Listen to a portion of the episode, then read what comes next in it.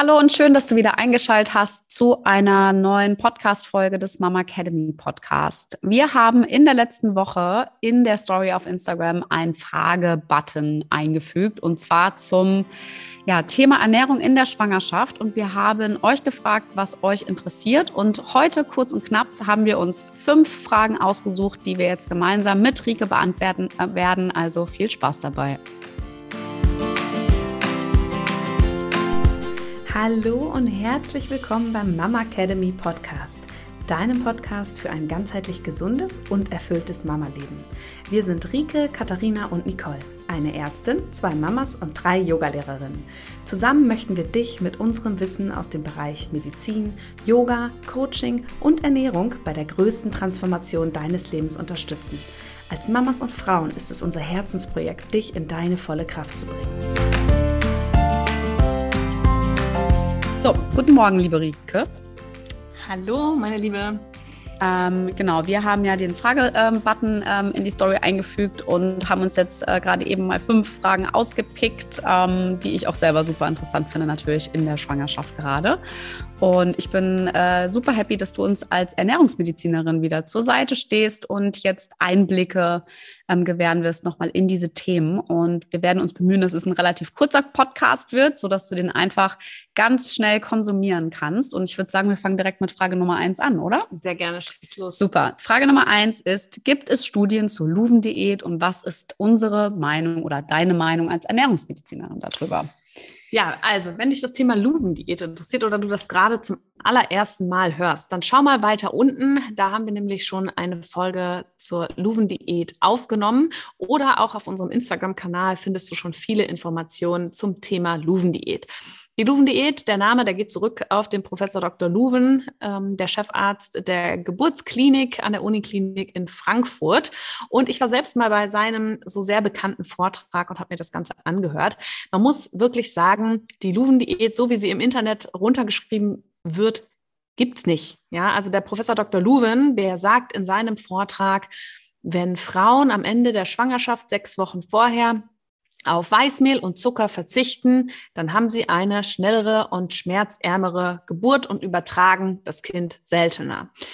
Jetzt findet man im Internet natürlich ähm, viele Meinungen, die das Ganze weiter fortgeführt haben. Und zwar ähm, sagt der Professor Luwen, dass das Ganze nämlich damit zusammenhängt, dass die Insulinproduktion, ähm, wenn die niedrig gehalten wird, dass wir dann einfach ähm, ja einen schnelleren Geburtsvorgang haben. Und deswegen wurde das Ganze dann so ausgelegt, dass ja alles, was den Insulinspiegel verändert, ähm, zur Luven-Diät gehört. Ja, also der Professor Dr. Luwen sagt aber einfach nur Weißmehl und Zucker. Ähm, aber wenn man den Mechanismus sich einfach mal genauer anguckt, dann macht das natürlich Sinn, auch andere Lebensmittel ähm, weniger oder gar nicht zu konsumieren und seine Ernährung umzustellen. Ja, Studien zu der Luven-Diät gibt es tatsächlich nicht. Ja, also der Professor Dr. Luven hat noch keine Studie durchgeführt und veröffentlicht. Der macht das alles aus seinen eigenen Erfahrungen und auf den Pathomechanismus, der eben dahinter steht. Den kannst du dir gerne auch noch mal, den habe ich mal als ähm, Instagram TV-Video abgedreht und an so einem schönen kleinen äh, ähm, Flipchart aufgemalt, kannst du dir das gerne nochmal anschauen. Ja, also es gibt keine Studien, aber ähm, es gibt Studien, die zeigen, dass wenn Frauen eben, ähm, ja, dass Frauen, die ja einen ähm, guten Zuckerstoffwechsel haben oder wenig ähm, Zucker konsumieren in der Schwangerschaft, dass die weniger Geburtskomplikationen haben und eben auch ähm, eine schnellere Geburt. Diese Studien gibt es, da steht aber nichts von Professor Dr. Luwen drin. Ähm, das Ganze macht aber auf mehreren Ebenen Sinn und deswegen auch wegen meiner Meinung. Ähm, ich finde immer erstmal muss man gucken, schaffe ich das überhaupt? Ja, wie ist meine Ernährung? Ähm, setzt mich das Ganze zu sehr unter Druck? Dann würde ich immer sagen, dann ist das vielleicht nicht das Richtige. Ähm, also da muss man ganz individuell gucken und es gibt auch viele Frauen, die eine schmerzarme Geburt haben und die Luven-Diät nicht gemacht haben. Es gibt ja viele ähm, verschiedene Möglichkeiten, sich auf die Geburt vorzubereiten. Und das geht eben nicht nur mit der Luven-Diät. Oder wenn man sich nicht nach Luven ernährt, heißt das auch nicht, dass man im Umkehrschluss eben eine schwierige Geburt hat, eine sehr schmerzhafte Geburt. Aber man kann natürlich auf ähm, Basis dieses Wissens, auch ähm, von den anderen Studien eben, schauen, dass man den Zuckerkonsum reduziert weil da gibt es eben auf jeden Fall Hinweise, die zeigen, dass ähm, die Geburt dann einfacher ist. Ja, aber ich finde, und das ist noch ein wichtiger Punkt, dass die Ernährung nach Luven, auch so wie sie vielleicht im Internet zu finden ist, einfach eine sehr, sehr gesunde Ernährungsform ist. Dabei geht es darum, eben einfache Kohlenhydrate zu vermeiden, mehr auf komplexe Kohlenhydrate, also zum Beispiel Vollkornprodukte umzustellen, Gemüse zu essen, ja, ähm, vielleicht auch Hülsenfrüchte und so weiter und einfach ähm, Weißmehlprodukte, aber auch weiße Nudeln, weißer Reis und so weiter zu vermeiden. Ähm, und das Ganze ist ja einfach gesund. Das wissen wir ja auch außerhalb der Schwangerschaft, dass komplexe Kohlenhydrate einfach gesünder sind als einfache Zucker. Und so ist es eben auch, dass ich denke, gerade auch am Ende der Schwangerschaft, wenn ähm, vieles auch vielleicht beschwerlicher wird, der Bauch groß wird, man sich oft voll, vollgestopft fühlt oder ein Völlegefühl hat, dass man damit einfach auch sein Wohlbefinden steigern kann und dementsprechend auch sein Wohlbefinden unter der Geburt. Und das ist meine Meinung zur Luven-Diät. Jeder, der das gerne machen möchte, ihr tut euch auf jeden Fall nichts Schlechtes damit. Ihr werdet euch auf mehreren Ebenen einfach damit unterstützen. Und deswegen ähm, stehe ich dem gegenüber sehr positiv, auch wenn ich sagen muss, dass ähm, ich nicht weiß, ob es im Endeffekt das Ziel dann erfüllt, wirklich ähm, zu einer ähm, ja, schnelleren und schmerzärmeren Geburt zu führen. Hm, ja, also ich ehrlicherweise, ich habe jetzt auch nochmal zugehört und überlege mir jetzt auch, okay, was mache ich, was mache ich nicht, aber ähm, wir werden euch darauf im Laufenden halten. Also da ähm, muss ich mal in mich gehen. Ja, das letzte Mal oder bei der ersten Schwangerschaft konnte ich es nicht machen, weil da war der Kleine schon da, als man damit irgendwie angefangen hätte. Aber ähm, ich finde auch das Wort Diät finde ich irgendwie ein bisschen doof. Diät ne? ist auch, man sollte auch sagen, Luvenernährung. Genau, die Ernährung. Das haben wir auch schon, glaube ich, bei Instagram haben wir das damals, als wir das schon hatten, ähm, haben wir das auch immer als Feedback bekommen und es stimmt auch. Ja, es ist ja wirklich keine Diät, ist eine Ernährungsform und ähm, das finde ich echt super spannend.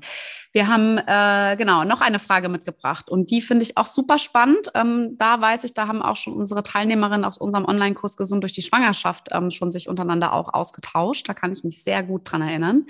Nämlich die Frage, welche Gewürze sind okay?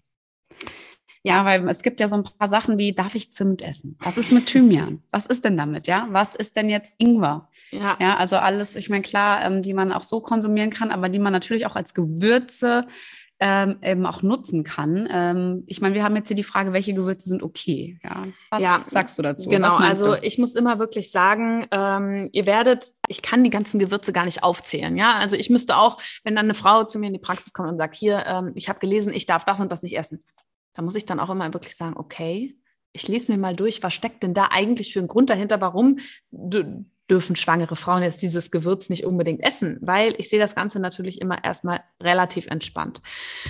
Ja, wenn wir nämlich, das müssen wir uns immer überlegen, viel geht ja darauf ähm, zurück, dass man sagt, das Gewürz oder dieses Gewürz führt dazu, dass man ähm, vorzeitig Wehen bekommt, das kann Wehen anregend wirken und dann eben zu einer Frühgeburt führen. Jetzt überlegen wir uns aber doch mal, wenn wir wirklich wüssten, wir hätten ein Geheimrezept, wie wir die Wehen auslösen können, dann würden keine Frauen mehr über den Termin gehen. Das heißt, dann würden wir das perfekte Geburtseinleitungsmittel haben.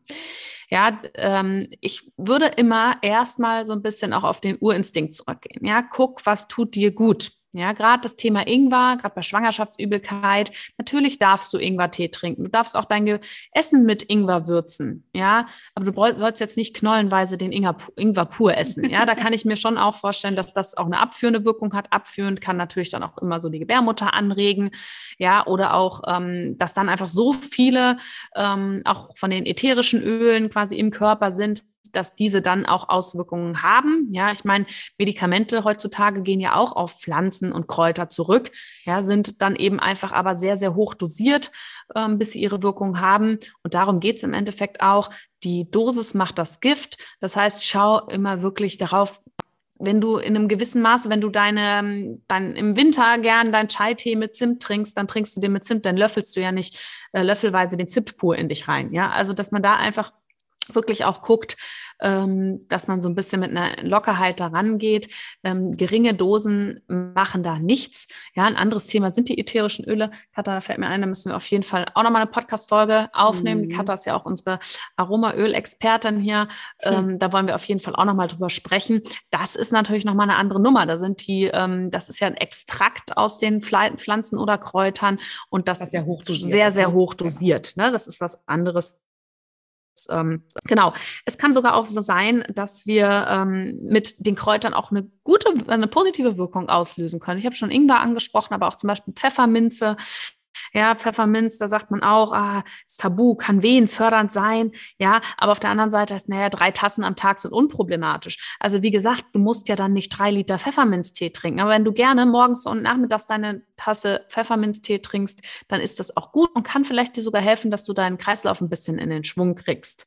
Ja, also da wirklich immer mit, ähm, ja, so ein bisschen zu überlegen, na, nichts im Übermaß, alles so mit, ähm, ja, einer guten Dosis und dann machst du da auch nichts verkehrt. Ähm, zumindest mit den gängigen Gewürzen, die wir hier so ähm, in Westeuropa ähm, in der Küche haben oder auch als Tee verfügbar ist. Genau. Mhm.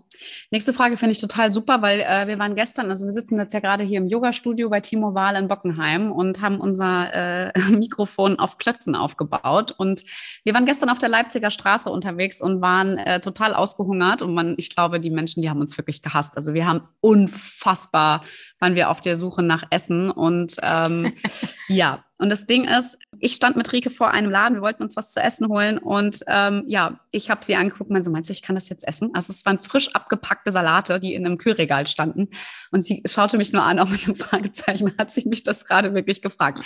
Also wunder, wunderschön, dass diese Frage kam. Ähm, kann man Salate auswärts essen, ja? Oder wie ist das überhaupt? Äh, kann man überhaupt auswärts beruhigt essen?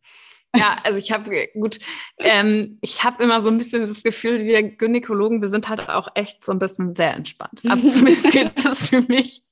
Und ich sage trotzdem natürlich meinen Patienten, ich meine, worauf führt das Ganze erstmal zurück? Es ist ja so, dass wir sagen, ähm, Salate, also man sollte einfach darauf achten, dass man in der Schwangerschaft rohes Gemüse ähm, gut wäscht und reinigt, weil einfach natürlich ähm, das Ganze auch verschmutzt sein kann, wenn das in der Erde wächst. Ja, da kann auch Toxoplasmose-Erreger drauf sein.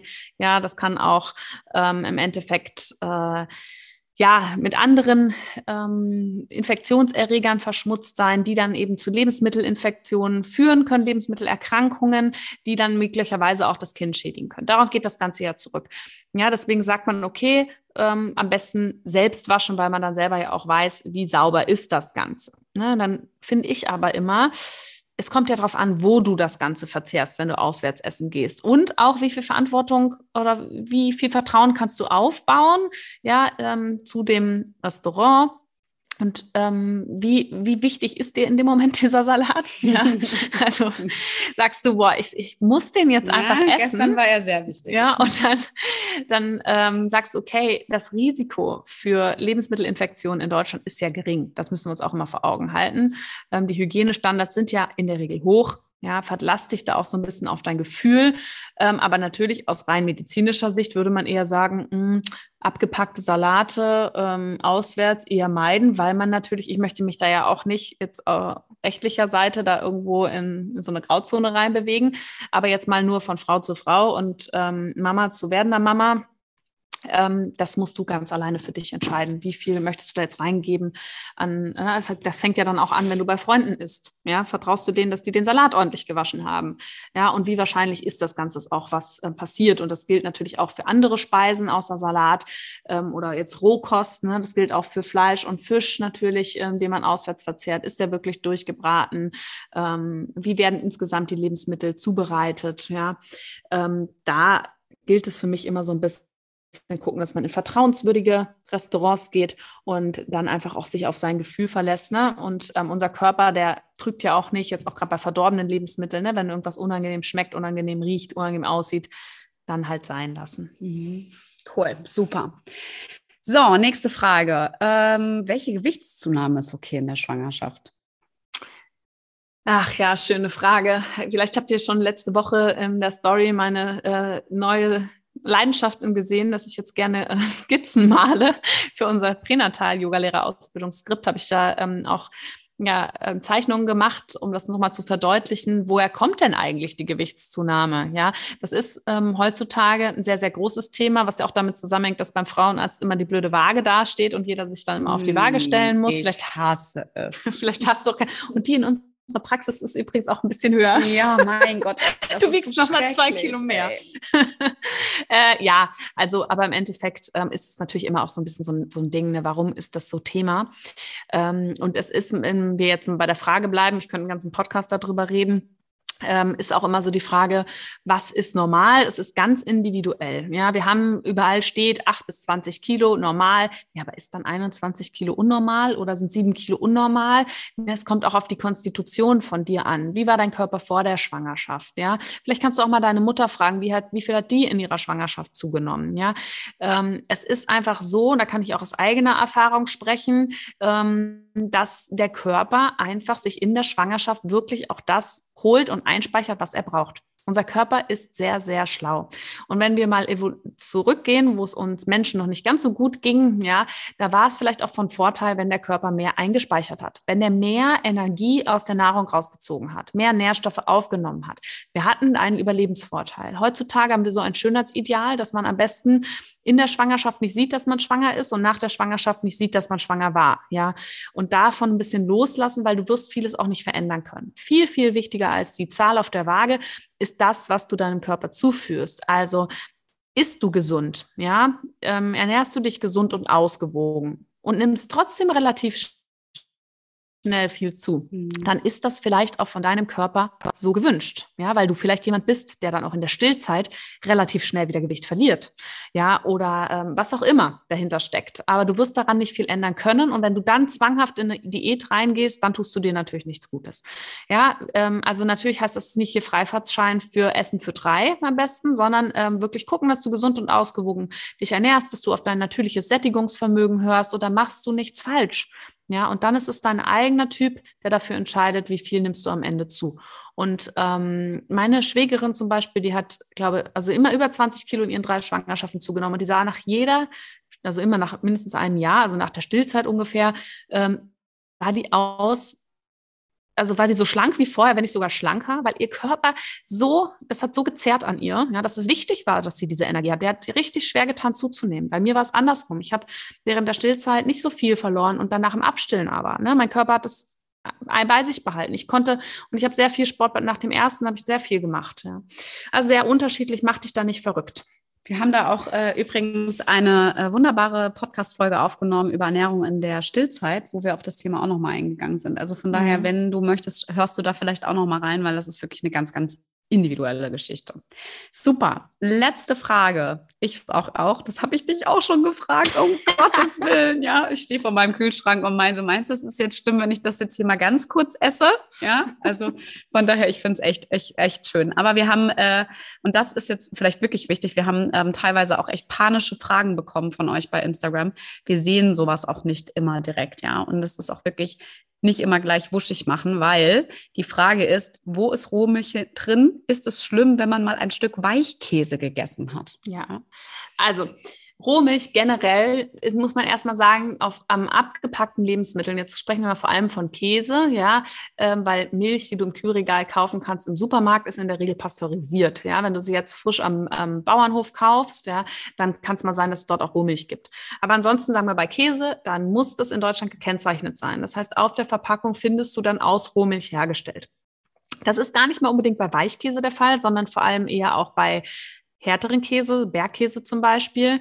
Und ähm, da ist es dann so, das ist aus Rohmilch hergestellt. Und jetzt wieder, warum ist das überhaupt entscheidend?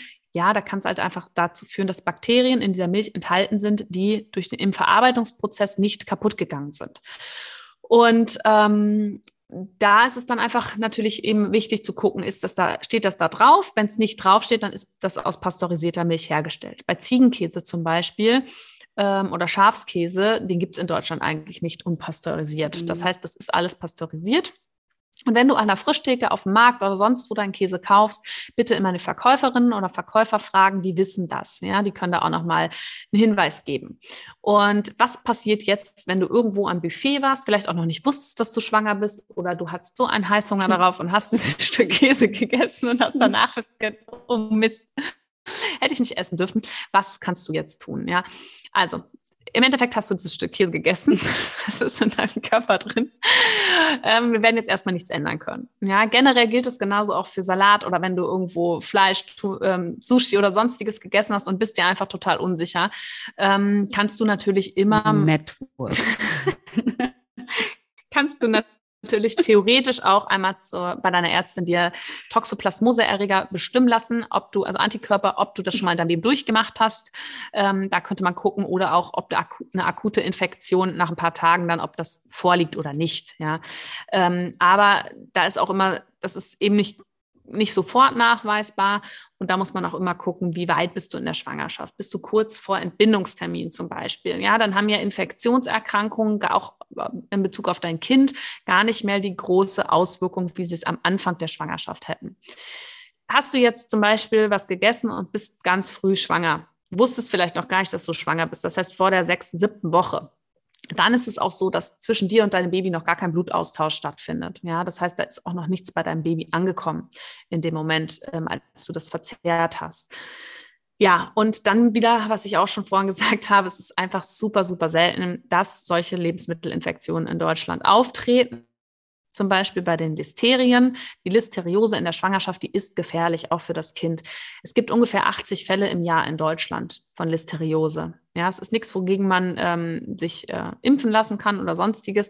Es ist im Endeffekt bei 700.000 Schwangeren. Ja, das heißt, auch da ein bisschen ins Vertrauen finden, wie wahrscheinlich ist das Ganze, dass im Endeffekt nichts machen in dem Sinne. Wir können gucken, bei der Toxoplasmose ähm, ist da, sind da die Antikörper da. Ähm, in Bezug auf Listerien können wir natürlich die Entwicklung des Kindes beobachten. Ja, ähm, ist da irgendwas auffällig? Aber ja, wenn du nicht jeden Tag eben einen Liter Rohmilch trinkst und jeden Tag ähm, vielleicht verdorbene Lebensmittel isst, ist das Risiko einfach auch gering. Nur das zu deiner Beruhigung.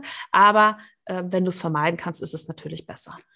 Super. Vielen, vielen lieben Dank, Rike, für das Beantworten der Fragen. Ähm, wir haben für euch, wenn ihr auch noch was zu Blumendiät ähm, nachlesen möchtet, etc., wir haben bei Instagram ähm, ja auch ein paar Guides erstellt. Wir verlinken euch auf jeden Fall noch alle anderen wichtigen und ähm, interessanten Podcasts unter dieser Folge. Was aber auch total schön ist in der Schwangerschaft, auf unserer Homepage findest du ein 10 Tage Begleitprogramm von uns. Da kriegst du pro Tag kriegst du eine E-Mail von uns mit Inhalten, Videos, PDFs zum Download. Und da ist auch die Ernährung in der Schwangerschaft mit enthalten. Kostet alles nichts, nur deine E-Mail-Adresse. Also wenn du da Bock hast, ähm, schaust du da einfach rein. Den Link packen wir euch auch gerne noch mit unten in die Show Notes. Und ansonsten ähm, würden wir uns freuen, wenn du uns vielleicht eine gute Bewertung da lässt bei Spotify oder bei einfache Sichtbarkeit, so dass wir von anderen Frauen auch gefunden werden. Also vielen lieben Dank und eine wunderschöne Woche an euch.